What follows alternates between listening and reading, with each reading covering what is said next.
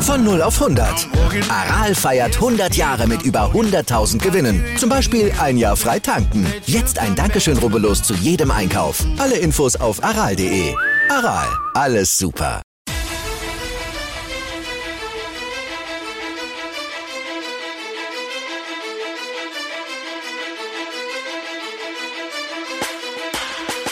Herzlich willkommen zu Fantasy AT, der Fantasy Football Podcast und ich will euch wieder ganz herzlich zu einer Preview Show begrüßen. Ja, es ist Playoff Zeit oder wirklich die Crunch Time, erste Woche für euch. Es geht wirklich um die Wurst. Mein Name ist Joey Kunzwinner und an meiner Seite ist Michi Dockertz. Michi, jetzt sind sie da, die Playoffs, wirklich die heiße Phase. Wie bereitest du dich eigentlich für die Playoffs eigentlich vor? Liegestütz, vorher irgendwie kalte Dusche, vorher aufwatchen oder wie geht das ab bei dir? Ja, herzliches Grüß Gott an alle, an dich, Kunzi, und an alle Zuhörer. Ähm, ja, Liegestütz, Sit-Ups, Sauna, abduschen, schauen, wenn ich aufstelle, nochmal überlegen, ab in die Sauna, nochmal kurz schwitzen. Nein, ein, Ta ein Tag wie jeder andere, keine Frage. Aber wenn ihr verliert, seid ihr draußen. Das wisst ihr genauso wie ich. Jetzt geht's wirklich ums Eingemachte. Jetzt geht, jetzt kann ich nicht sagen, ich stelle auf und dann schauen wir mal. Wenn es nichts wird, mache ich das nächste Mal besser. Nein, jetzt stellt's auf ja. und jetzt zählt's. Kein Zeit mehr für Fehler. Richtig. Also es ist wirklich die Crunch Time. Und das ist auch das Geile dran. Das ist wirklich der Winner takes it all. Ja. Wie wir es kennen.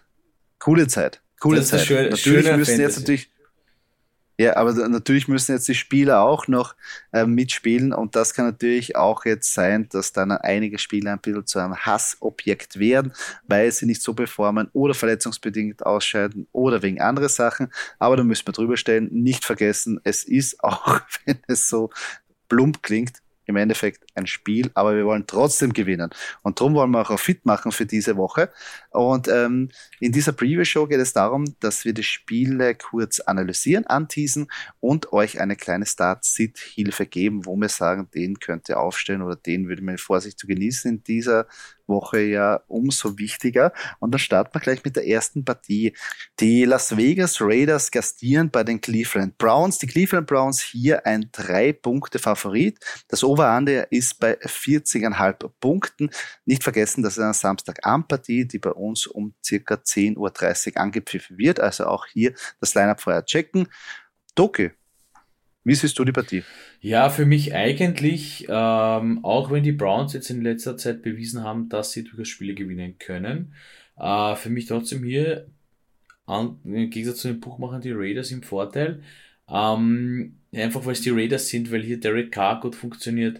Äh, man hat Josh Jacobs, man hat Hunter Renfro, man hat Darren Waller, wo das Matchup ganz gut passt als äh, Titan ja, gegen äh, die Browns.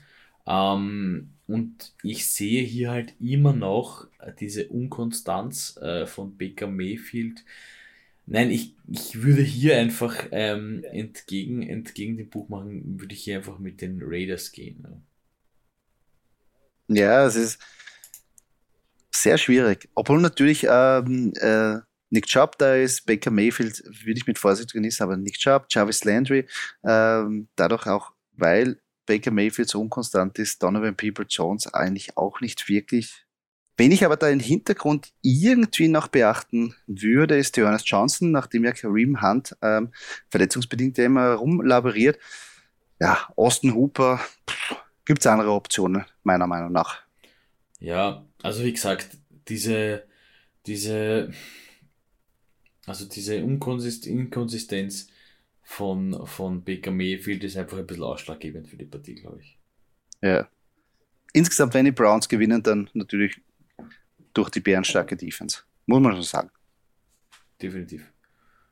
Ähm, die nächste Partie, äh, sprich äh, die Samstag, die von Samstag auf Sonntag Nacht Partie, äh, die New England Patriots gegen die Indianapolis Colts. Ähm, ein, eine extrem, extrem schöne Partie, was die Namen anbelangt, und auch wichtige Partie. Ja.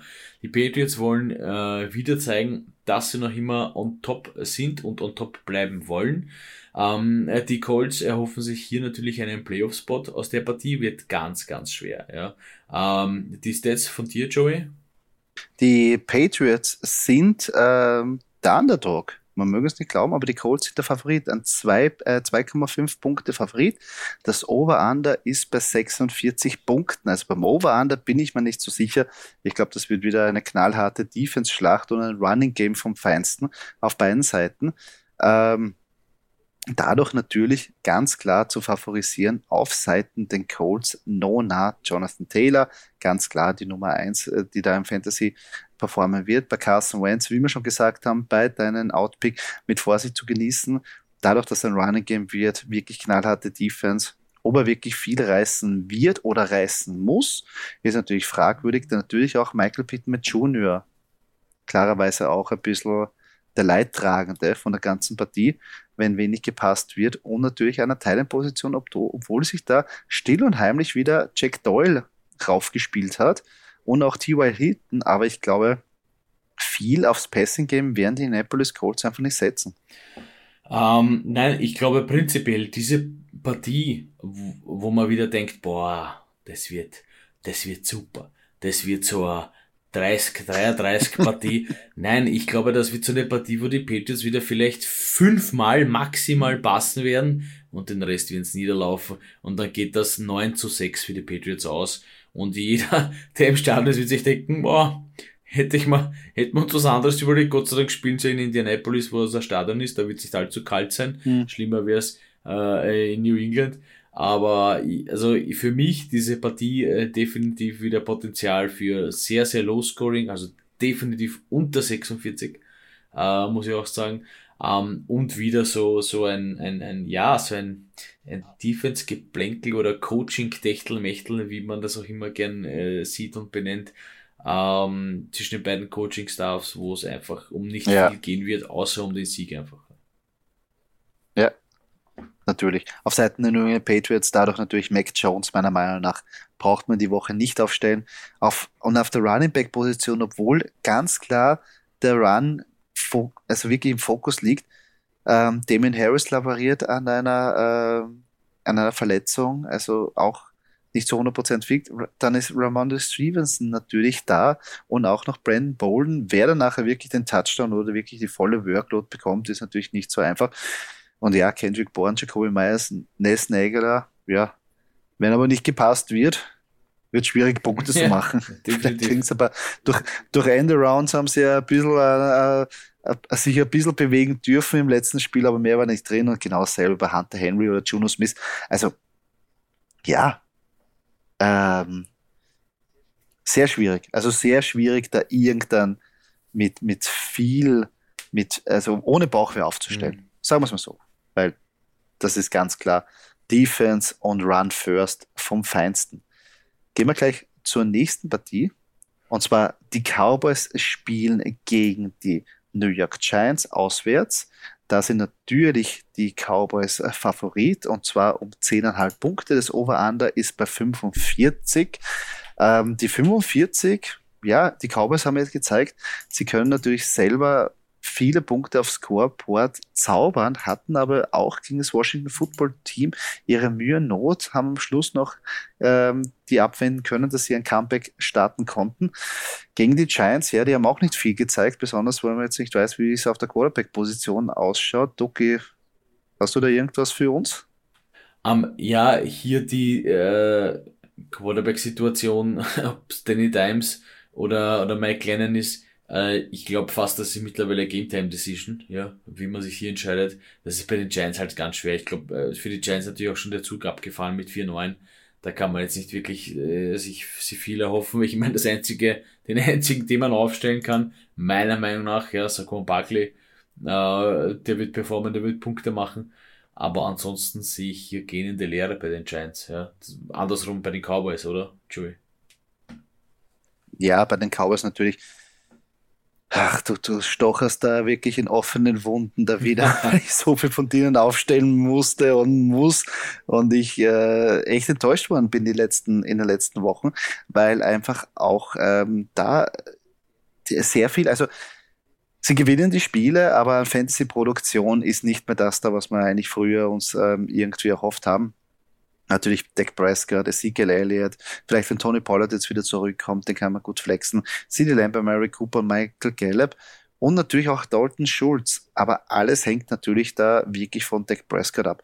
Und ähm, ich sag's wirklich auch so im Running Game, weil sobald Dak Prescott nicht funktioniert, geht auch gleichzeitig die Running Backs werden dann nicht mehr ähm, eingesetzt weil dann geht das Spiel generell in eine andere Dimension und dann muss er noch mehr. Und Dak Prescott, wenn die Spirale nach unten geht, dann geht sie wirklich tief runter. Also ja, das sind die, die, die Kaliber eigentlich, wahnsinnige Namen, aber sie müssen mal performen. Letzten Woche haben sie ein bisschen auslassen. Ja, leider. Leider. Das sind Cowboys für mich blenden auch so ein bisschen her, America's Team. Ähm, Namen, die Namen, sie haben es am Anfang auch bewiesen, aber das, es ist halt diese Konstanz, die auch fehlt, ja. Das muss man halt einfach mhm. Woche für Woche, Woche für Woche immer bringen, ja. Und sie schaffen es halt auch nicht immer, ja. Das ist das Problem. Na, vor allem, wenn Dak Prescott so weiterspielt, wird es auch in den Playoffs sehr, sehr ja. schwer. Muss man ganz ehrlich sagen. Ähm, kommen wir zur nächsten äh, Partie, die am Sonntag um 19 Uhr stattfindet. Die Houston Texans treffen auf die Jacksonville Jaguars in äh, Jacksonville. Ähm, ja, ich schaue jetzt hier mal kurz auf die Houston Texans und hier haben wir auch äh, äh, mein In-Pick. Ähm, Brandon Cooks, weil wer soll die Bälle fangen, wenn nicht er? Und am Ende des Tages war es das auch schon. Ich meine, das Run-Game nicht wirklich äh, zu 100% funktionierend. Quarterback-mäßig hier äh, äh, Davis Mills, auch einer, den man, den man kaum kennt, also eigentlich bei den Texans ein riesengroßes Fragezeichen, wer hier wirklich Fantasy-relevant sein soll. Na, vor allem da, da spuckt ja ein Name herum, der schon wieder in Vergessenheit geraten ist, mit Royce Freeman. Dadurch, dass Rex Burkhardt sich verletzt hat, ist Royce Freeman auf einmal wieder auf dem Schirm. Aber ja, nur wenn man wirklich, wirklich, wirklich verzweifelt ist, sollte, äh, würde ich den angreifen. Ja. Aber dann kommen wir gleich zu den Jacksonville Jaguars. Ja, das Lustige ist ja, dass die Jacksonville Jaguars eigentlich ein dreieinhalb Punkte Favorit sind in dieser Partie, was mich echt verwundert. Das Over-Under ist bei 39,5 Punkten, wobei ja beide Teams eigentlich gezeigt haben, dass sie alle Mühe und Not haben, Scores überhaupt auf, auf das Score, also Punkte auf das Scoreboard zu zaubern. Ja, bei den Jacksonville Jaguars. Ach, das Matchup wäre eigentlich geil, aber trotzdem, Trevor Lawrence vertraue ich auch gegen die Houston Texans nicht. Genauso wenig eigentlich James Robinson, oh, ob der wirklich das so durchstehen kann. Äh, kann. Marvin Jones Jr., ja, ist eine Option und jetzt der sich still und heimlich als Target Leader da in Szene setzt, ist Lecon Treadwell. Aber ja, wirklich, wirklich mit sehr viel Zuversicht würde ich keinen aufstellen außer Brandon Cooks. Von der ganzen, also ja. von, von beiden Teams. Ja. Das ist, also am liebsten lasse ich die Finger davon, weil das, das kann alles sein. Kann 0 Punkte, kann 40 Punkte, es kann alles ja, sein. Aber es, es, in den Playoffs ist mir das zu unkonstant. Ich kann jetzt nicht, ich kann jetzt nicht irgendwie jetzt Weißt du, was ich meine? James Robinson geht die Kurve runter. Willst du ihm jetzt vertrauen und sagen, das Matchup gegen die Texans ist eigentlich gut? Und ich setze auf ihn und, er, und, du wirst enttäuscht. Oder genau dasselbe mit Trevor Lawrence, Nein, du dass musst du sagst, okay, die, das, das Matchup gegen die Jackson ist gut, aber das ist in den Playoffs, das ist, das ist schwierig. Du musst doch wissen, als Fantasy-Spieler, ja, die, die wir sind, von welchen Partien man die Finger lassen muss, weil es einfach zu, Natürlich stehst dann da und hast am Ende einen, einen, einen Trevor Lawrence, der 35 Punkte gemacht hat, zum Beispiel.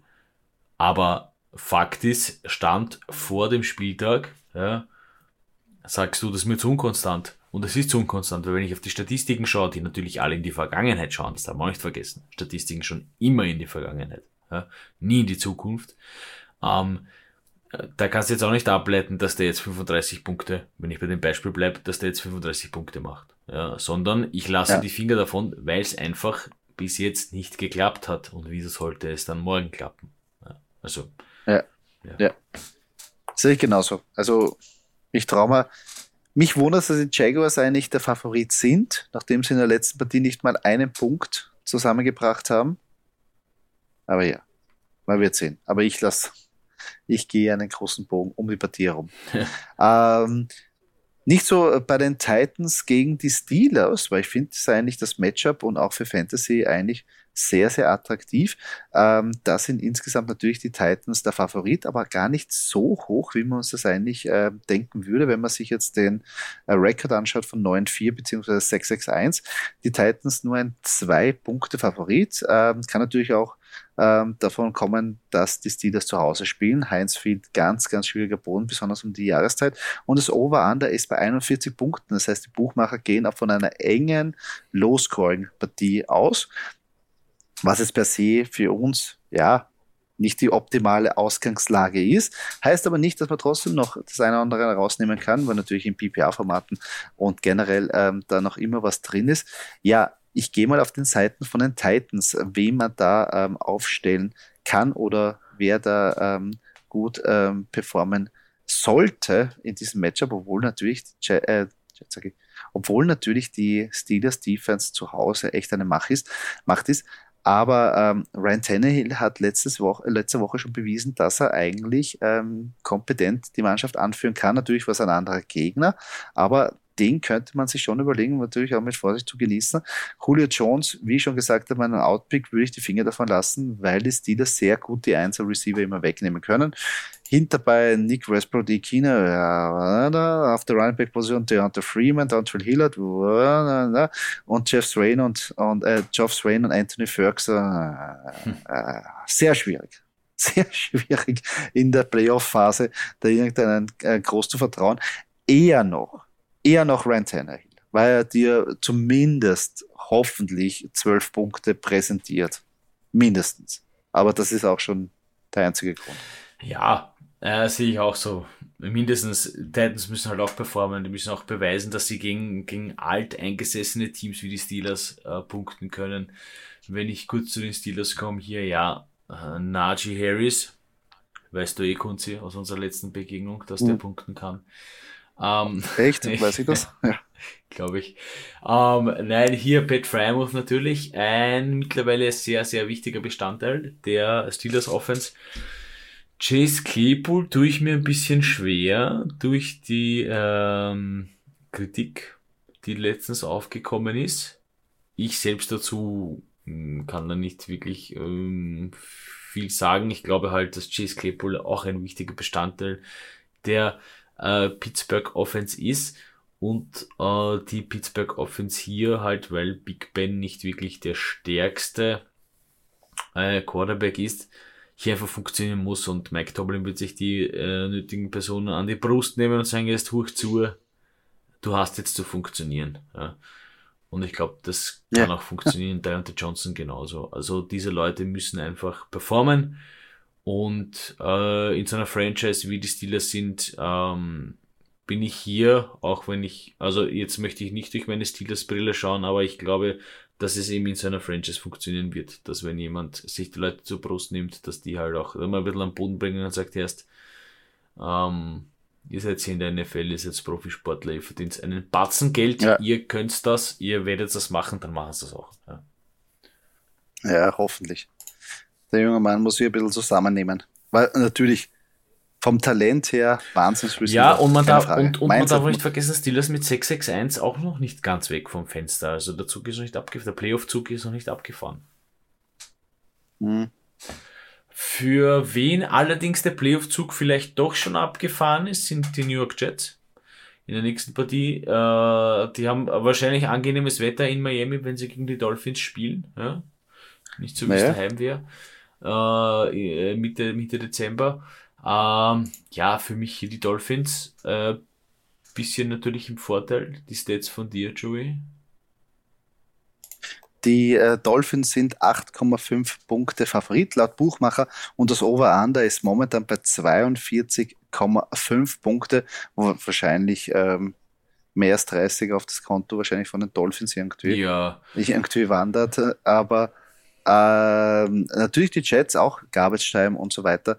Äh, auch kompetent sind, aber natürlich von den Namen, die wir uns rausnehmen können von den Jets, Zach Wilson, ah, zu unkonstant, zu schwierig zu prognostizieren, hatte ein paar schöne Spiele, wo er dann selber auch ein Touchdown reingelaufen ist und wirklich bedient hat, aber insgesamt würde ich jetzt nicht damit gehen. Da gibt es andere Optionen. Bei der Running Back-Situation schaut es auch nicht viel, viel besser aus. Michael Carter, der wirklich ein sehr gut Mitte der Saison performt hat, sich verletzt hat, sollte wieder zurückkommen. Wie viel Workload er natürlich bekommt gleich im ersten Spiel gegen die Miami Defense, die auch sehr, sehr gut ist, ist natürlich fragwürdig. Dahinter Ty Johnson hat auch gezeigt in der Abwesenheit von Michael Carter, ah, auch nicht wirklich das Gelbe von Ei. Devin Coleman kann man auch vergessen. Und natürlich mit Zach Wilson fallen natürlich die anderen Waffen, die die ähm, New York Jets haben. Ob Elijah Moore fit ist, das wissen wir jetzt noch nicht. Aber sonst wäre Jamison Crowder da und Keelan Cole Senior, also sehr schwierig und an der Teilenposition würde ich auch keinen aufstellen. Ja, die Jets, die schon, ja, jetzt, jetzt, jetzt kann man ja in Ruhe sagen, eh schon wissen, aber die Jets sind eine große Baustelle, wie wir schon am Anfang an eigentlich mehr oder weniger gewusst haben.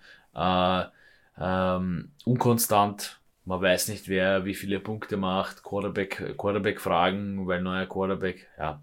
Auf Seiten der, Dolph auf Seiten der Dolphins ähm, hat man hier Tour Tagovailoa, ja, war schwer, dann verletzt. Ähm, man hat nicht gewusst, ob er performt, aber ich glaube, der hat das Team ganz gut unter Kontrolle. Miles Gaskin hier Running Back, Jalen Waddle, Mike Gesicki für mich natürlich Target Nummer zwei ähm, hier in dieser Offense. Ähm, und wie gesagt, für die Dolphins äh, ist auch noch nicht der Playoff-Zug abgefahren. Das heißt, die müssen auch, sie mhm. müssen und sie werden wollen und sie, sie wollen performen. Ähm, somit ist dieses Divisional Matchup für sie extrem wichtig. Ja, ja. also Tour und Gaskin, Wardle, Gesicki für mich ganz hoch im Kurs diese Woche. Super Matchup, super Matchup.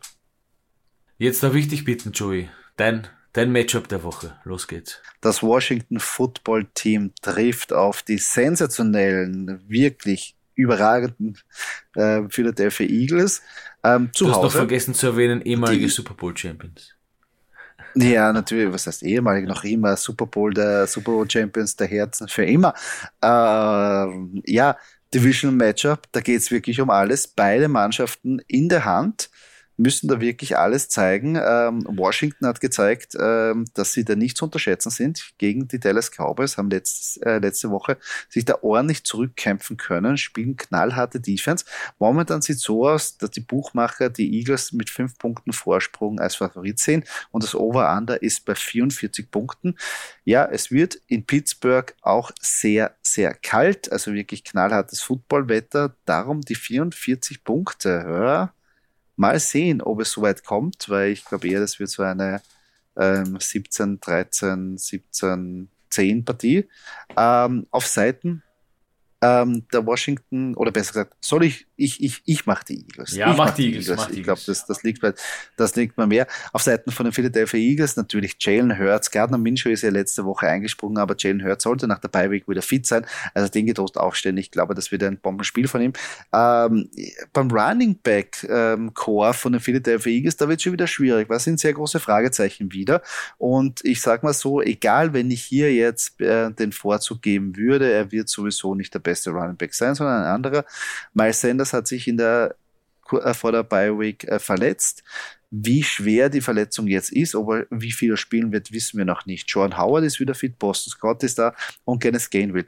Potenzial ist da, wem er aufstehen soll, bitte, bitte nicht mich fragen, weil ich immer tendenziell den Falschen ansage. Aber prinzipiell würde ich eine Tendenz geben, wenn Miles Sanders nicht wirklich zu 100% spielt, Jordan Howard wäre der Nächste, aber wahrscheinlich wird der Scott wieder das Rennen machen. Also, das soll immer so stehen.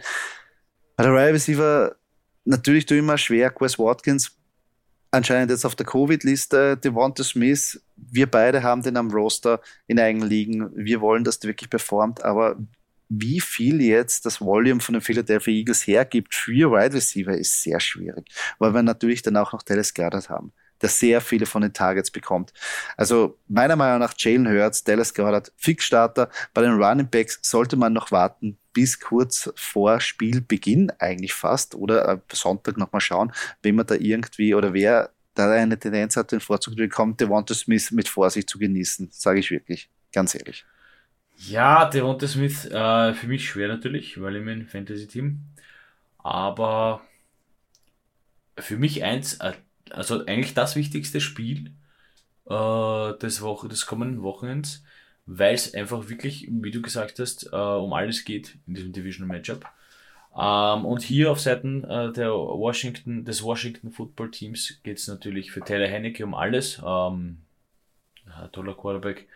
Ähm, ja, hier noch Antonio Gibson neben Tyler Heinecke ein, ein wichtiger Part und äh, McKissick kommt auch zurück aus dem äh, Concussion Protocol. Äh, hinter Terry McLaurin steht noch ein bisschen ein Fragezeichen, ob der spielt oder nicht, aber ähm, man darf nicht vergessen, das Washington Football Team extrem, extrem, extrem, extrem, und wenn ich sage extrem, meine ich extremst gut gecoacht äh, und gut eingestellt. Also das wird eine harte Nuss für deine Eagles, Joey.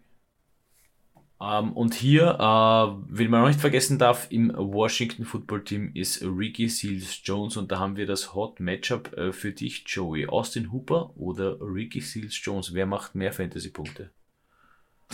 Boah, sehr schwieriges Matchup. Weil natürlich bei Austin Hooper hat er jetzt ein bisschen Produktion gesehen, aber natürlich mit Baker Mayfield, aber selber geht eigentlich für Ricky Seals Jones, der eingesprungen ist. Ah ich würde, ich, ich gehe da mit dem Spieler, wo ich hoffe, dass er weniger, also dass er mehr Fantasy-Punkte hat als der andere und darum sage ich Austin Hooper. Weil ich hoffe, dass Ricky Jones keinen Meter sieht. Es ist, klingt nicht ganz logisch, aber sonst fällt mir keine bessere Erklärung ein, muss ich ehrlich sagen. Ja, dann muss man, dann muss man ein bisschen Fanpick auch treu sein. Verstehe ich, verstehe ich. Die nächste Partie, die Arizona Cardinals treffen auf die Detroit Lions. Ja, ähm, was soll man da sagen? Auswärtsspiel für die Cardinals, hin oder her. Ähm, die Lions haben zwar einen Sieg, haben auch einen Unentschieden, aber haben elf Niederlagen. Ähm, ich befürchte hier, dass das nicht, ähm, dass die Lions das nicht allzu hoch gewinnen werden, oder Joey, was sagen die Stats? Die Stats sagen, Arizona ist ein 13,5 Punkte Favorit. Das Over-Under ist bei 47,5. Das heißt, Buchmacher sagen, Cardinals gewinnen sehr, sehr fix und wahrscheinlich auch hoch, so wie ja. das ausschaut. Und ich würde mich da anschließen. Ich würde mich anschließen, was, der, was das Over, äh, was, was, was das Spread anbelangt. Over-Under weiß ich jetzt nicht. Würde ich jetzt nicht so. Lions Defense hat doch gezeigt, sie können, wenn sie wollen. Sie müssen halt wirklich wollen. Ähm, ja. Ähm, hier auf äh, Seiten der Cardinals natürlich Kyler Murray, QB, James Conner, Running Back, funktioniert. Die Andrew Hopkins Sie haben Zach Ertz geholt. Ja, ähm, was wollte noch mehr aufzählen? Ähm, funktioniert Cardinals absolut in Playoff-Form. Äh, das Einzige, was ich hier noch hinzufügen, äh, hinzuzufügen hätte, Joey, ist für dich das Hot Matchup, nämlich DeAndre Hopkins oder Hunter Renfro. Ah, das ist ein sehr knappes Matchup, aber ich glaube auch, DeAndre Hopkins da, wie du richtig äh, immer so schön sagst, der Name blendet ein bisschen. Und äh, hier würde ich eigentlich von diesem Volume, was Hunter Renfro jetzt mittlerweile bei den Las Vegas Raiders genießt, ganz klar mit ihm gehen. Weil man weiß, der kriegt fix seine plus 10 Targets und macht seine Meter. Also für PPA-Formate Gold wert. Also ich gehe mit, da mit Hunter Renfro. Ja, Name blendet, äh, da hast du recht. Ähm, man darf nicht vergessen, und das ist zwar, und das sage ich jetzt offensichtlich für Fantasy irrelevant, weil wenn die Teams dann in die Playoffs kommen, wird DeAndre Hopkins ein ganz, ganz wichtiger Bestandteil sein. Aber für jetzt verstehe ich's. Ja, also er ist, er ist ein guter Spieler, aber ich glaube, also wenn ich es jetzt eins zu eins zusammenfassen würde, würde ich Hunter Renfro, ich, ich bin ein großer Hunter Renfro-Fan. Ähm, wo ich nicht so ein Fan davon bin, ist einfach von der, von der Qualität des Lions-Kaders für Fantasy, weil auf weit und breit ähm, ich jetzt keinen sehe, den ich wirklich aufstellen würde, wenn ich nicht super, super verzweifelt bin. Jamal Williams könnte man sich noch überlegen, wenn er jetzt zurückkommt von der Covid-Liste. Aber sonst insgesamt ähm, die Running, äh, die, die Wide Receiver bekommen einfach zu wenig Volume dass man da irgendwas sagen kann. Amon Russell Brown ist ein geiler Receiver, aber bekommt da auch nicht wirklich die Targets und das Volume, weil einfach die Offense da insgesamt zu wenig ist. Und Gigi Hawkinson, ja, laboriert an einer Handverletzung herum, ist ja mein Outpick, also äh, da würde ich auch mit Vorsicht zu den mit Vorsicht aufstellen. Ich glaube, für die Detroit Lions wird es sehr schwer in diesem Matchup. Ja, vor allem, weil die Cardinals halt einfach einfach, sie sind zwar schon mit einem halben C, mit einem halben Zechen sind sie in den Playoffs, sagen wir mal so, aber ja, es ist ganz, ganz, ganz, ganz schwere Partie wird das für die Lions. Ja, aber sie, sie, auch wenn sie vielleicht schon relativ fix in den Playoffs sind, dass du wirklich diese beikriegst und natürlich jetzt, nachdem zwei Mannschaften über ihnen sind, äh, glaube ich schon, dass da noch volle Kanone angegriffen mhm. wird. Weil du, du brauchst ja, du brauchst den Heimvorteil ja, und die Ball, du, du, du, du, du wirst auf jeden Fall jetzt dranbleiben. Also, und, ja. Also, alles andere als ein Sieg würde mich auch sehr überraschen. Gehen wir weiter zur nächsten Partie. Und zwar die ähm, Carolina Panthers äh, treffen auf die Buffalo Bills.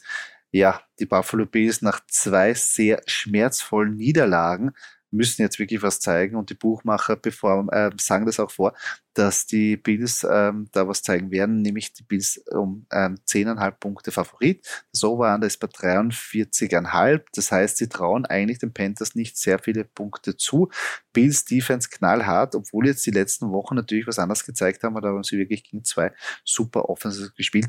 Äh, ja, die Bills, glaube ich, mit Wut im Bauch und die Panthers selber ähm, auch ein bisschen jetzt äh, gegen die Atlanta Falcons auch nicht wirklich gezeigt, dass sie da wirklich kompetent den Ball bewegen können. Bei Cam Newton tue ich mir einfach sehr, sehr schwer, ob man den noch aufstellen sollte, besonders in dieser Phase jetzt in den Playoffs und auch noch, wo sie jetzt mit gegen die ähm, äh, Bills spielen, die mit Wut im Bauch wirklich was gerade rücken wollen. Also finde ich, ja, find ich sehr schwierig, den ich aufzustellen. Cam Newton ein klassischer Fall von stark angefangen und stark nachgelassen. Ja, also ich glaube auch. Äh, sehe ich, sehe ich sehr schwierig.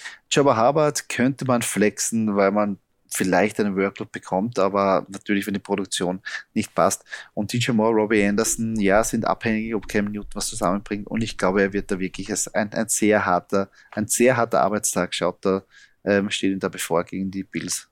Ja, definitiv. Also Bills müssen performen, Panthers müssen auch äh, wollen performen am Ende des Tages glaube ich, dass es hier einfach das über die letzten Jahre hinweg bessere Footballteam und dass die Bills ähm, ja, den Sieg davon, davon tragen werden. Und ich glaube auch, dass sich beides ja. befürworten, äh, also dass beide, beide, beide Prophezeiungen der Buchmacher hier äh, aufgehen werden, also mehr als 43,5 äh, Punkte, glaube ich.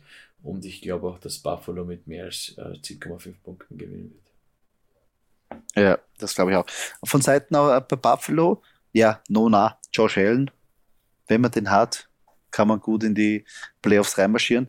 Bei den Running Backs schaut es wieder sehr schwierig aus, weil eine Zeit lang hat sie auch so ausgesehen, ob Zach Monster die Führung gehabt hätte. Jetzt in der letzten Woche hat sie Matt Breeder ein bisschen da in Führung gespielt und auf einmal ist jetzt Devin Singletary eher mehr ähm, der Lead Running Back. Also sehr schwierig, sehr schwierig zu sehen, wer da jetzt wirklich die Punkte macht bei den Wide Receiver, ja, Stefan Dix ganz klar die Nummer eins.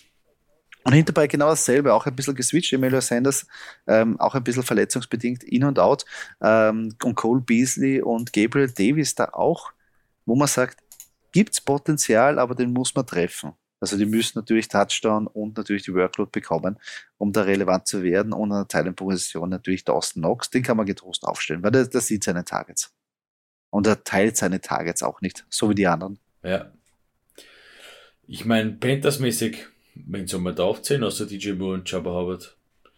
Ja, Cam Newton traue ich mich fast gar nicht mehr aufzuzählen, oder? Nein, es ist halt extrem schwer. Es ist, äh, es tut mir leid an alle Panthers-Fans, aber das ist halt etwas, ähm, wo man geglaubt hat, man hat den Messias ein bisschen gefunden mit Cam Newton, es hat auch funktioniert eine Partie lang. Ah, aber es, man will, aber man kann irgendwie nicht und das ist extrem schwer. Also, äh, Kevin ja. DJ Moore, Jabba Hubbard, äh, ja, bitte, bitte. Schwierig. Ja, Äh, ich bin offen für mehr Vorschläge, aber Cam Newton würde ich in dieser, in dieser Konstellation nicht aufstellen einfach. Nein. Hoffentlich muss den keiner ja. aufstellen. In den Playoffs. Kommen wir zur nächsten Partie. Die Cincinnati Bengals spielen gegen die Denver Broncos im Mile High Stadium, was man auch nicht immer vergessen darf. Ähm, hier auch ganz interessant, ein Team, die Cincinnati Bengals 7-6 gegen die Broncos, die auch 7-6 stehen. Ähm, ich würde hier meinen, äh, dass die Broncos im Heimvorteil sind. Was sagen die Stats, Joey? Das stimmt. Die Denver Broncos sind hier der Favorit mit 1,5 Punkten, aber trotzdem knapp vor den Bengals, die in letzter Zeit ein bisschen geschwächelt haben, aber trotzdem sehr kompetent gespielt haben. Das Over-Under ist bei 43,5 und das wundert mich ein bisschen, weil die Bengals ja trotzdem immer in High-Scoring-Events in, äh, involviert waren und die Broncos auch gezeigt haben, dass sie Punkte ähm, machen. Also sehr interessant, was da die Buchmacher äh, ähm, äh, äh, irgendwie prognostizieren ja, vielleicht auch, weil Joe Burrow noch immer mit der Handverletzung laboriert. Ähm, vielleicht ist das der äh, Ja, aber Joe aber Burrow insgesamt, spielt, ja. ja. Joe Burrow spielt auf jeden Fall. Ähm, und hat auch letzte Woche ganz gut gespielt. Und auch diese Woche glaube ich, dass er auch ein gutes Spiel machen wird. Also Joe Burrow, Joe Mixon, Jama Chase, ähm, auch sogar T. Higgins würde ich dahinter bei sehen, dass dieser kleinste Nummer zwei Targets irgendwie rauskristallisiert hat. Bei Tyler Boyd das wird halt sehr schwierig, weil er einfach als Slot Receiver da wenig Targets interessiert. Genau dasselbe mit Margie B. Ryan, der ja nur einspringt, wenn Joe Mixon keine Lust hat, verletzt ist oder einfach nicht mehr kann. Und das ist eigentlich sehr selten. Also die, das Volume ist, ist sehr überschaubar. Und bei CJ Usoma, ja, das, pff, kann sein, muss nicht sein, wie wir schon gesagt haben, als Titans, da braucht er den Touchdown. Kann natürlich sein, aber drauf wetten und bauen würde ich auch nicht. Ja, die Bengals als mir gut bekanntes Team aus der AFC North, als Steelers-Fan, ähm, wie du schon erwähnt hast, CJ Osoma würde ich ein bisschen beobachten. Ähm, ist immer gut für einen Touchdown, muss aber nicht. Und das ist dann immer spielentscheidend. Mhm. Also am Ende des Tages denkt man sich, naja, das sind sechs Punkte hin oder her, das ist so viel. Ja, aber runtergebrochen ist es nur ein Touchdown. Äh, es ist eine Reception ja. und das ist in der Red Zone, also es ist von der Red Zone aus in der Endzone und es ist nur ein Titan. Ja. Aber trotzdem kann der Spiel entscheidend sein. Ja. Zumindest das Fantasy-Spiel entscheidend. Äh, wenn ich hier gleich dann weitermachen darf bei den Broncos, ja, ähm, Javante Williams hat gezeigt, auch ohne Melvin Gordon kann es funktionieren. Man hat Melvin Gordon natürlich auch noch. Ähm, der hat auch gepunktet, äh, sehr stark gepunktet letzte Woche. Jerry Judy, Cortland Sutton, äh, Tim Patrick. Ähm, Bridgewater ist so diese Sache, ob das funktioniert oder nicht, fantasymäßig. Natürlich muss ein Spielmacher funktionieren, live, aber hier, äh, wie gesagt, die vorangegangenen Namen eher fantasy-relevanter als Teddy Bridgewater. Noah Fant hier als Talent auch natürlich nicht ganz äh, zu vergessen, aber die Performance hat doch ein bisschen zu wünschen übrig gelassen ja, in, letzter, in letzter Zeit. Würde ich, würde ich auslassen. Besonders weil Albert da ist. Mit dem unauspr unaussprechbaren Namen. Nein, also, also, gut zusammengefasst. Also nicht viel, nicht viel meiner Meinung nach. Also nichts in den oberen 20 sage ich mal so, ähm, zu finden. Und Teddy Bridgewater misst er konstant, sei es vom Fantasy, sei es wirklich am realen Footballfeld, aber für Fantasy nicht mehr als 12, 13 Punkte, das passt so. Also wenn man die haben will, Teddy Bridgewater kann die liefern. Keine Frage. Genauso wie am Footballfeld. Konstant. Konstant gleich. Wie wir schon gesagt haben, der Didi Kübauer eigentlich der, ja. der, der NFL. Also, den, den holst du, den holst du, dass du genauso viele Spiele gewinnst, wie du verlierst. Die nächste Partie, die wir uns widmen, ist, ähm, sind die Falcons spielen gegen die 49ers auswärts. Ähm, die Buchmacher sehen da ganz klar die 49ers mit neuneinhalb Punkten in Führung. Das Over-Under ist bei 46 Punkten. Das heißt, sie denken schon, dass die Falcons auch produzieren können und Punkte aufs Scoreboard zaubern können. Äh, ja, 49ers kommen ja nach einem starken Sieg gegen die Cincinnati Bengals da wieder ins Spiel. Und insgesamt bei den 49ers gibt es ja sehr, sehr viele Waffen, die ähm, für uns äh, Fantasy relevant sind. Nona, wie wir eh kennen, George Kittle, Debo Samuel, das sind so quasi die Cornerstones, die wirklich beinhart guten Spieler. Ähm, Jimmy Garoppolo würde ich auch nicht irgendwie außer Acht lassen, weil er doch immer konstant gut spielt und produzieren kann. Ähm, bei der Running-Back-Position, ja, ob Elijah Mitchell jetzt wieder fit ist, das wird sich noch weisen. Jeff Wilson habe ich letzte Woche aufgestellt, kann ich keinen empfehlen, lasst das lieber. Äh, lieber hinterbei vielleicht noch Brandon Ayuk, der hat mehr Volume und hat, bietet mehr Upside als Jeff Wilson dahinterbei. Aber sonst insgesamt, ja, die San Francisco 49ers mit Debo Samuel und George Kittle wirklich eine heiße Aktie. Ähm, ja, auf Seiten der Falcons hier natürlich der eine ganz große Name und das ist nicht Matt Ryan. Ähm, ich meine Cordell Patterson äh, wird eingesetzt als Receiver, als Running Back.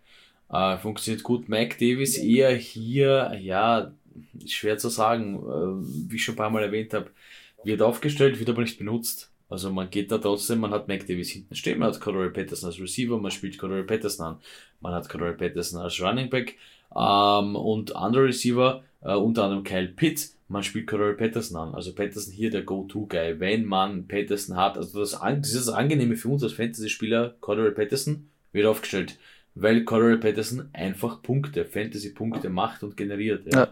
Man hat Kyle Pitts hier auch natürlich als sensationellen äh, äh, Talent. Ähm, ja, ein bisschen die Unkonstanz von Matt Ryan könnte dem einen oder anderen äh, Kopfzerbrechen bereiten, aber derjenige, der Matt Ryan in seinem Team hat, wird ihn ja wohl sowieso nicht aufstellen. Oder? Ha, ich muss hin. Es gibt keine andere Option. Das ist blöd. Das ist blöd. Obwohl, dann, dann hoffen wir, dass er performt. Ja, hoffentlich. Wer noch vielleicht äh, interessant wäre, einfach weil er das Volume bekommt, ist vielleicht Russell Gage, der Wide Receiver, als der Lone ja, Hero ja. auf, der, auf der Wide Receiver Position. Aber auch gegen die 49ers wird es auch schwer, aber, aber sie müssen natürlich auf den, auf den Pass setzen, um die irgendwie Leiberl ja. zu haben. Gut, die nächste Partie kommen wir zu den Seattle Seahawks, die in Los Angeles gegen die LA Rams spielen. Ähm, ja, LA Rams mit 9-4, ähm, Seahawks mit 5-8, wie ich schon erwähnt habe, noch immer nicht ganz absolut weg vom Playoff-Fenster. Äh, ich habe mich trotzdem davon gelöst, ich sage es jetzt noch ein viertes oder fünftes Mal, ähm, ich glaube nicht, dass sie es schaffen werden, nicht in dieser Konstellation, nicht mit diesem Team. Ähm, und äh, deswegen fange ich auch gleich mit den Seahawks an. Ja, Russell Wilson, äh, DK Metcalf, Tyler Lockett, Rashad Penny. Das sind die Namen, die eigentlich wirklich was ausmachen. Man könnte jetzt vielleicht noch Alex äh, Collins hinzufügen. Rashad muss Penny, man aber gesagt, nicht. Wär ich, wär, man muss man nicht. Rashad Penny wäre ich sehr vorsichtig. Ähm, würde ich vielleicht noch ein bisschen beobachten, schauen, uh, was hier gibt. Tyler Lockett für mich sowieso immer einer der Receiver, der ganz, ganz, ganz, ganz wichtig ist für Russell Wilson. Wenn nichts funktioniert, dann funktioniert Lockett. Ähm, DK Metcalf funktioniert auch gut. Für mich trotzdem nicht gut genug. Ich sehe hier trotzdem nicht ganz die Seahawks vorne in dem Matchup. Welch Wunder. Was sagen so die Stats, Joey? Die Buchmacher sehen die Rams mit 5 Punkten Favorit und das Over-Under ist bei 45,5, also doch eine High-Scoring-Geschichte. Äh, auf der Seite von den LA Rams, ja, Nona, Matthew Stafford, Cooper Cup, die Connection, die stimmt produzieren auch immer brav. Hinterbei Odell Beckham Jr. und Van Jefferson haben wir wieder gezeigt, ja, sie können anschreiben, können der Fantasy relevant werden. Also das ist natürlich auch, brauchen natürlich das Volume und bei beiden ist natürlich, das muss man treffen. Also sehr schwierig. Auf der Running Back Position, ja, ob Daryl Henderson jetzt fit wird, ist natürlich fragwürdig. Ähm, sonst Sony Michel, ja, sieht halt dann wenig Aufgaben eigentlich in den letzten Wochen in der Abwesenheit von Daryl Hennison. Und dann ist natürlich auch fragwürdig, ob dann nachher, wenn Daryl Hennison zurückkommt, es auch wieder so sein wird, dass Daryl Hennison mehr Workload bekommt oder ob sie jetzt bei diesem Gameplan bleiben, wo es einfach strikt heißt, eigentlich Pass First und ein bisschen den Ball ja, laufen lassen, so sporadisch. Ob sich das ändert, ist wirklich zu bezweifeln. Und Tyler Higby, ja, wenn er von der Covid-Liste runterkommt, ist er eigentlich ein kompetenter Tight der auch da immer wieder bei so einer heißen Offense eigentlich gut ist für Fantasy. Ja, das wäre super, weil ich habe jetzt ehrlich gesagt keine Lust, einen neuen äh, Titan zu suchen. Ja, hoffentlich ist er geimpft, der junge Mann, dann kann er wieder bald runter. Ja. Aber, Nächste Partie, Joey. Ja. die nächste Partie eigentlich einen Knaller für dich. Die Green Bay Packers treffen auf die Baltimore Ravens. Insgesamt, ja, die Ravens weiß man noch nicht, ob Lamar Jackson spielen wird. Aber nichtsdestotrotz, momentan schaut es so aus, dass die Buchmacher die Green Bay Packers mit 5,5 Punkten in Führung sehen und das Over-Under ist bei 43,5 Punkte. Ich übernehme die Ravens, weil ich glaube, zu den Packers wirst eher du ein bisschen was sagen wollen. Auf Seiten von Baltimore, ja, wenn Lamar Jackson spielt, sollte man ihn eigentlich aufstellen. Aber ich glaube, du kannst auch was davon sagen, dass eigentlich die Produktion von Lamar Jackson in den letzten Wochen eher sehr beschaulich oder wie soll man sagen, überschaubar waren. Mehr sagen. schlechter als recht. Richtig. Also, sagen. aber natürlich, irgendwann muss wieder aufgehen. Ähm, Packers Defense, ja, auch nicht gerade die schlechteste, aber vielleicht der Heimvorteil. Aber mal schauen, wie es um den um Lamar Jackson geht mit dem Status. Ähm, bei Running Backs, ja, die Devonta Freeman, ähm, Einser Running Back, Latavius Murray darf da ein bisschen mitnaschen, also Devonta Freeman kann man da gut flexen. Ähm, auf der Seite von den Wide Receiver, ja, Marquise Brown und Rashad Bateman sind da meiner Meinung nach die einzigen Optionen, wobei ich da ganz klar eigentlich Rashad Bateman eher noch den Vorzug geben würde, weil Marquise Brown die letzten Wochen wenig gezeigt hat, eher der Deep Threat Receiver und falls Lamar Jackson nicht spielen sollte, Huntley hat schon gezeigt, also die Tiefen sind einfach nicht seins. Also wenn er nicht gezwungen wird, tief zu werfen, dann schaut er da gar nicht hin. Auf der anderen Seite natürlich Mark Andrews, der ist, glaube ich, der, der wirklich, egal welcher Quarterback da hinten steht, der wird mitnaschen, der wird gut performen können und der wird ein Bombenspiel machen. Ja, äh, kommen wir zu den Packers noch ganz kurz äh, zu den Stats. Ähm, wenn Lamar Jackson spielt, sehe ich es definitiv über 43,5 Punkte. Wenn äh, Lamar Jackson nicht spielt, dann sehe ich es drunter. Ganz einfach aus dem Grund, weil die Packers, glaube ich, nicht unbedingt viel mehr äh, machen äh, werden, wenn es nicht notwendig ist. Ähm, dass die Packers hier Favorit sind, ja, äh, aufgrund äh, der letzten Ravens-Spiele verstehe ich das voll und ganz. Auf Seiten der Packers, ja, Aaron Rodgers. Ähm, da gibt's dann noch einen, äh, überraschenderweise fange ich mit dem jetzt dann an, einen AJ Dillon weil der halt eben wirklich äh, überrascht und performt hat. Man hat einen Aaron Jones, man hat Davante Adams, äh, die sind alle fit. Es gibt dann, weil das Scandling auch noch, den man ein bisschen beobachten könnte. Ja, äh, das sind alles Leute, braucht man nicht erwähnen, stellt man einfach auf. Das ich glaube, das war's. Das stimmt. Aber Doki, da habe ich gleich eine Frage für dich für ein Hot Matchup. Melvin Gordon oder AJ Dillon? Ha, das ist eine sehr gute Frage. Ähm, Fanpick hin oder her würde ich jetzt, glaube ich, eher äh, meine Fanbrille abnehmen und ich würde mit Melvin Gordon gehen. Interessant. Verwundert mich jetzt. Ich hätte anders, hätte viel darauf gewettet, dass der AJ Dillon jetzt kommt, aber. Mm, das stimmt. Melvin um, Gordon kommt von der ähm, Hammer Performance letzte Woche. Also, ja. ja, vor allem haben die Broncos gezeigt, dass sie, dass es ihnen wurscht ist, ob sie Javonte Williams oder Melvin Gordon aufstellen. Es funktioniert auch beides. Und, und die Packers haben nicht unbedingt bewiesen, dass es mit beiden funktioniert, sprich mit AJ Dill und mit Aaron Jones. Ja, ja, verstehe ich. Verstehe ich. Äh, die äh, Sonntagnachtpartie, sprich von Sonntag auf Montag, ein, ah, würde ein ganz großer Name fehlen, nämlich Drew Brees, da wäre es eine super Partie. Nein, haben wir letztes Jahr auch schon gesehen. Äh, Divisional Matchup, die New Orleans Saints gegen die Tampa Bay Buccaneers. In Tampa Bay, ähm, bei wahrscheinlich äh, schönem sonnigen Wetter, so wie in Miami, weil es nicht weit entfernt ist. Ähm, die Buccaneers hier 10-3 gegen die Saints 6-7. Ja, für die Saints scheint hier noch nicht äh, alles äh, gegessen zu sein. Allerdings kommt natürlich hier der Gegner ziemlich ungelegen mit den Tampa Bay Buccaneers. Ähm, und hier, ähm, was habe ich hier für Stats, Joey, eigentlich? Die Tampa Bay Buccaneers sind ein 10,5 Punkte Favorit, aber das Over-Under ist bei 46,5. Also die Buchmacher trauen den Saints schon zu, dass sie gegen die Buccaneers punkten werden. Dass die Buccaneers hier vorne sind, sehe ich auch, allerdings glaube ich nicht zu viel. Und wenn das nicht zu viel wird, wird es auch nicht so hoch rausgehen. Ja? Das ist meine Meinung. Ähm, was soll man sagen auf Seiten der Buccaneers? Man hat äh, Tom Brady, kennt man, hoffentlich als Fantasy-Spieler. Man hat Lenny Fournette, der eingeschlagen hat, der ziemlich sehr, sehr, wirklich sehr, sehr, sehr sensationell ist, der wirklich am Anfang eher nicht so der, der Top-Performer war, aber jetzt natürlich, man kommt in die Season rein, man kennt die Leute, man weiß ihn einzusetzen, ja, das hat man auch ein bisschen Tom Brady zu verdanken. Äh, Chris Godwin, Mike Evans, Rob Gronkowski, alle wieder da, alle wieder fit. Ähm, ja, AB, AB fehlt, Antonio Brown, okay, soll er fehlen. Ich glaube, das wird den Leuten ohne respektlos klingen zu wollen, äh, völlig wurscht sein bei dem Kader. Es wird funktionieren. Ja. Das wird wahrscheinlich aufgehen. Glaube ich auch, glaube ich auch. Sehr starke Truppe, werden wieder punkten können. Ähm, auf Seiten von den Saints, ja, Tyson Hill hat letzte Woche gezeigt, dass er punkten kann. Man sollte ihn natürlich auch aufstellen.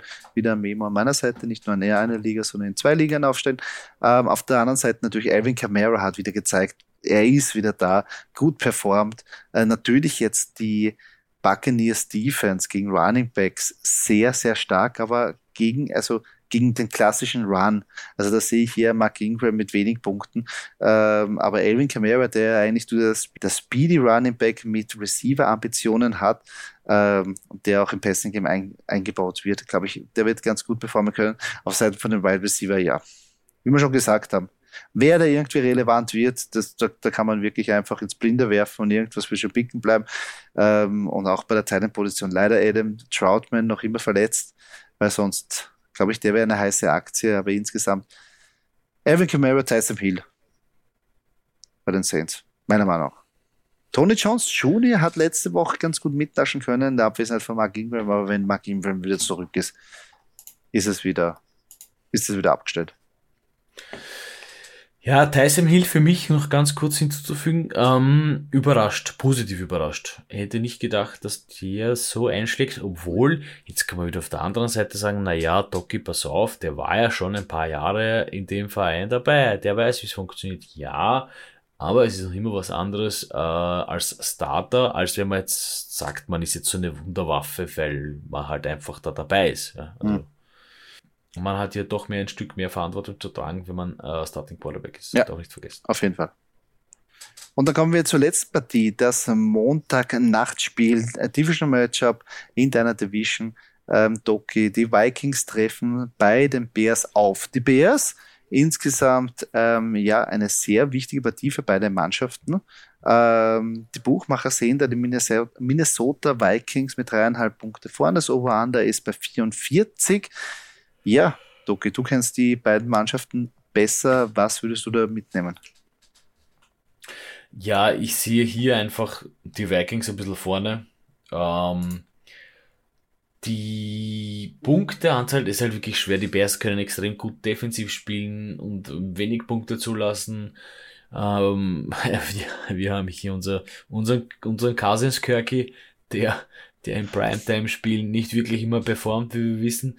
Ähm, ja, trotzdem sehe ich hier aufgrund einfach, weil auch eben hier die Vikings einfach performen müssen. Ja, und auch einfach per se hier aus dem, aus der, aus den, aus der Season oder aus der stärkere Team sind sich die Vikings einfach vorne. Uh, und wenn ich Vikings sage, dann meine ich natürlich auch eben Kirk Cousins, ich meine Justin Jefferson, ich meine Adam Thielen, Tyler Conklin, uh, KJ Osborne mischt vielleicht auch ein bisschen mit. Ähm, ja, natürlich ja auch Delvin Cook, also von dem her ähm, sehe ich hier eigentlich ähm, wenig Möglichkeiten der Bears, die Vikings zu stoppen. Mhm. Sehe ich auch so. Und für dich habe ich gleich in der Partie ein Hot Matchup. Und zwar, wen würdest du lieber aufstellen? Ähm, Derek Carr oder Kirk Cousins? Hm. Ähm, ich muss hier einfach mit dem gehen, der mir sympathischer ist und den ich nicht so als overrated, äh, ähm, den ich nicht so als overrated einschätze, das ist Derek Carr. Aber das ist ein reines Bauchgefühl. Also das ist jetzt nicht basierend auf Stats, basierend auf Season, aber ähm, das ist basierend vielleicht ein bisschen darauf, weil ich Kirk Cousins auch in meinem Fantasy-Team habe. Ähm, aber natürlich, da ich Lamar Jackson habe, wird Kirk Cousins öfter gebencht und zu Recht. Also selbst in schlechten Partien von Lamar Jackson ist Kirk Cousins noch schlechter. Echt? Du würdest jetzt einen halbverletzten Lamar Jackson in einem nicht so guten Matchup lieber aufstellen als einen Kirk Cousins in einem besseren Matchup? Nein, das habe ich nicht gesagt. Ich, würd, ah. ich würde jetzt Derek Carr vor Kirk Cousins ah, okay. aufstellen, aber ich meine nur aufgrund dessen, weil Kirk Cousins bis jetzt, äh, wenn Lamar Jackson schlecht performt hat, wo ich mir gedacht habe, ah, hätte ich bloß Kirk Cousins, also jetzt ohne, ohne, ohne über Verletzungen zu reden, die während dem Spiel passieren, ja, weil das ist ein bisschen außen vor. Aber wenn ich jetzt eine Partie einem, wo ich mir denke, ah, hätte ich bloß Kirk Cousins aufgestellt und am Ende des Tages schaue ich dann äh, in die Fantasy-App und sage, nein, alles richtig gemacht. Also obwohl schlechter, ähm, obwohl äh, schlechter Performance von äh, Lamar Jackson hat Kirk Cousins meistens immer noch schlechter performt. Wo ich mir schon denke, das ist fast unmöglich, aber es ist leider so gewesen. Das ist also, die kleine Genugtuung. Also, äh, so, und deswegen, weil ich jetzt so ausgeholt habe, sage ich, äh, würde ich äh, Derek Carr bevorzugen und aufstellen vor Kirk Cousins. Ah, okay, akzeptiere ich so. Ähm, von den Vikings gehen wir auch zu den Chicago Bears. Ja, Justin Fields hat letzte Woche ja ganz gut performen können. Ein bisschen so in der Streaming-Konversation. Ähm, äh, wenn man wirklich jetzt wirklich an der Quarterback-Position sehr dünn ist, könnte man sich das überlegen. Ähm, Running Back David Montgomery, ja, den nehme ich sofort. Khalil Herbert hinterbei wird sehr schwierig, ob er noch wirklich eine Workload bekommt. Auf die Wide Receiver Position auch abzuleiten, je nachdem wie Justin Fields drauf ist. Daniel Mooney ist da ganz klar die Nummer eins, auch die Deep Threat. Allen Robinson ist scheinbar wieder verletzungsfreier, aber auch ein bisschen am Abstellgleis. Man weiß nicht, ob der überhaupt noch spielen will oder ob er schon eigentlich die Koffer gepackt hat und nichts für raus aus Chicago. Ähm, und Cole Komet, ja. Aber Jimmy Graham ist auch noch da. Wie wir schon gesagt haben, wird ein sehr schwieriges Matchup. Also insgesamt, wenn ich wirklich sagen würde, Playoff-tauglich ist eigentlich nur David Montgomery. Jetzt ist bei den Bears sowieso prinzipiell schwer zu sagen, also jetzt als, als jemand, der die Division ein bisschen genauer verfolgt, als Packers-Fan. Ähm, die Bears suchen hier natürlich ein bisschen nach ihrer Form. Ähm, sie haben jetzt mal einen Quarterback, ähm, zu dem sie sich wieder committed haben, sage ich jetzt einmal. Ähm, ja, äh, es ist schwer. Ich glaube auch, dass für die Bears einigermaßen die Season schon abgeschlossen ist mit 4-9. Äh, und man sucht jetzt hier noch in den letzten Zügen ein bisschen herauszufinden, wen man denn vielleicht doch draften soll, damit es ja. funktioniert. Ja, und man weiß es aber noch nicht. Also es ist ein bisschen, ein bisschen schwer. Ja noch ein bisschen eine Baustelle, wo man auch nicht weiß, wie es mit dem Head Coach ausschaut. Ähm, ja, das waren jetzt die Spiele, die wir durchgegangen sind und unsere Insights bzw. Start-Sit ähm, Empfehlung abgegeben haben. Wir wollen natürlich auch jetzt weitergehen zu unserer letzten Rubrik für diese Show und zwar unsere Logs and Underdogs. Und zwar wollen wir euch jeweils zwei Picks präsentieren, wo wir sagen, die zwei Mannschaften gewinnen fix ihre Matches. Das könnt ihr einfach fix verbuchen. Und ähm, zwei Underdog-Picks, das sind Außenseiter, die bei den Buchmacher auch so gehandhabt werden, wo wir aber sagen, wir glauben, die können überraschen und da ist was drin. Und Doki, fang an. Was sind deine Logs diese Woche? Also mein erster Lock sind die Dallas Cowboys. Die Dallas Cowboys, äh, wie wir schon wissen, spielen gegen die New York Giants. Ja, Divisional Matchup. Da muss es einfach aufgehen für die Cowboys. Das ist ein, ein, ein Must-Win ähm, für Dallas. Und äh, mein zweiter Lock sind die LA Rams. Die LA Rams spielen gegen die Seahawks. Auch ein Divisional Matchup. Und hier müssen auch da zieht einfach dieses Muss, damit man sich in den Playoffs, äh, für die Playoffs äh, definitiv äh, qualifiziert, ähm, zieht sie dieses Muss und die LA Rams müssen gewinnen gegen die Seahawks. Noch dazu spielen die Rams zu Hause. Ja. Ja, ganz klare Picks. Sehe ich auch eindeutig so. Auf meiner Seite ähm, schaut es so aus, ich mache es mir relativ einfach. Ich nehme die Buffalo Bills gegen die Carolina Panthers, weil ich glaube, die müssen jetzt unbedingt das zeigen, um irgendwo noch relevant zu werden. Und ich mache mir es dann nachher noch leichter, weil ich nehme die Arizona Cardinals gegen die Lions. Also ich nehme das, die Mannschaft mit dem besten Rekord gegen die Mannschaft mit dem schlechtesten Rekord. Also beide Mannschaften meiner Meinung nach werden in Matchups eindeutig gewinnen. Ähm, Underdog-Picks, Doki, wen hast du da? Mein Underdog, mein erster Underdog-Pick ist ein Fan-Pick. Die äh, Pittsburgh Steelers nämlich. Die spielen gegen die Titans. Und ich glaube, da ist durchaus Potenzial drin für die Steelers, dass sie hier den Titans zeigen, ähm, dass sie gewinnen können. Ähm, auch wenn das alle anderen, oder zumindest die Buchmacher anders sehen.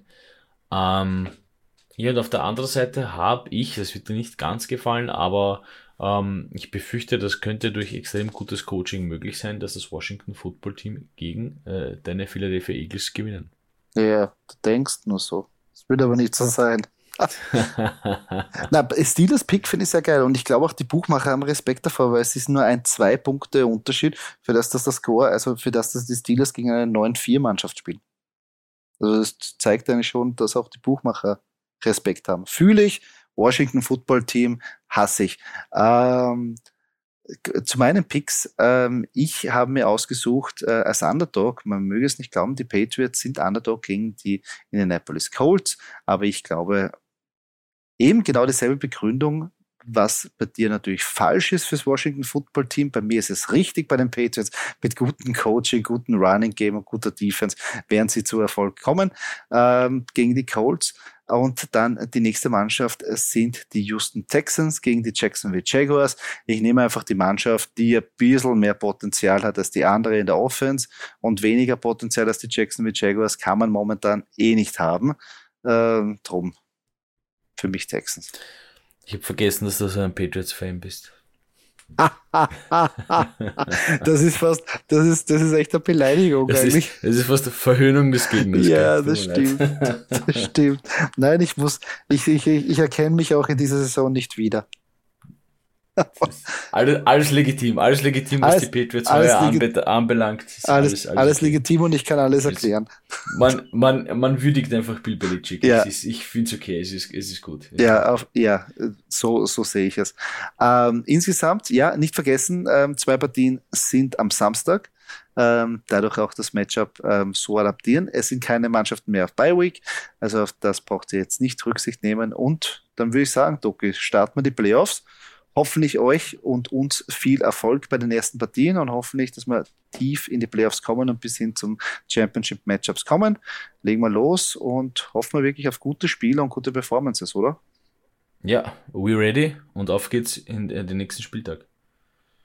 Und somit sind wir schon am Ende dieses Podcastes angelangt. Falls euch diese Episode gefallen hat, würden wir uns sehr über einen Kommentar oder eine Kritik freuen auf der Plattform, wo ihr diesen Podcast gehört habt. Und wenn ihr keine weitere Episode verpassen wollt, folgt uns auf unseren sozialen Kanälen, wie zum Beispiel Facebook oder Instagram.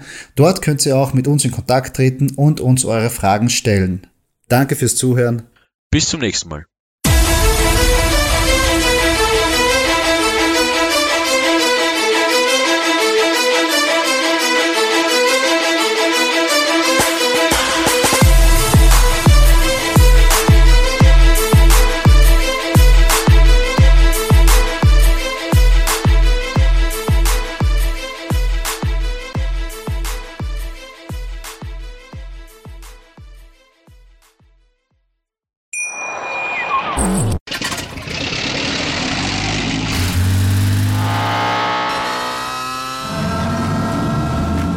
Auf 100.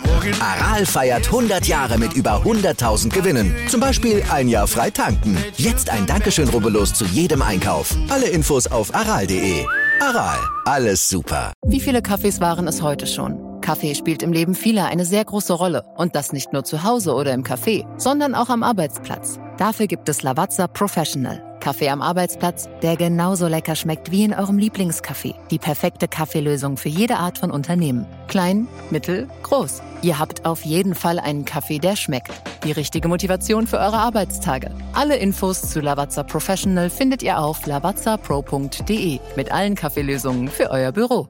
Ich habe mich natürlich schockverliebt, weil die war wirklich ganz, ganz klein. So begann die Mensch-Hund-Beziehung zwischen Christina und Tierschutzhund Frieda. Und wie es danach, nach dem ersten Moment der Verliebtheit, so weiterging und welche Klippen es danach zu umschiffen galt, das hört ihr in der neuen Ausgabe von Iswas Dog, dem Podcast für harmonische Mensch-Hund-Beziehungen. Iswas Dog? Mit Malte Asmus. Überall, wo es Podcasts gibt.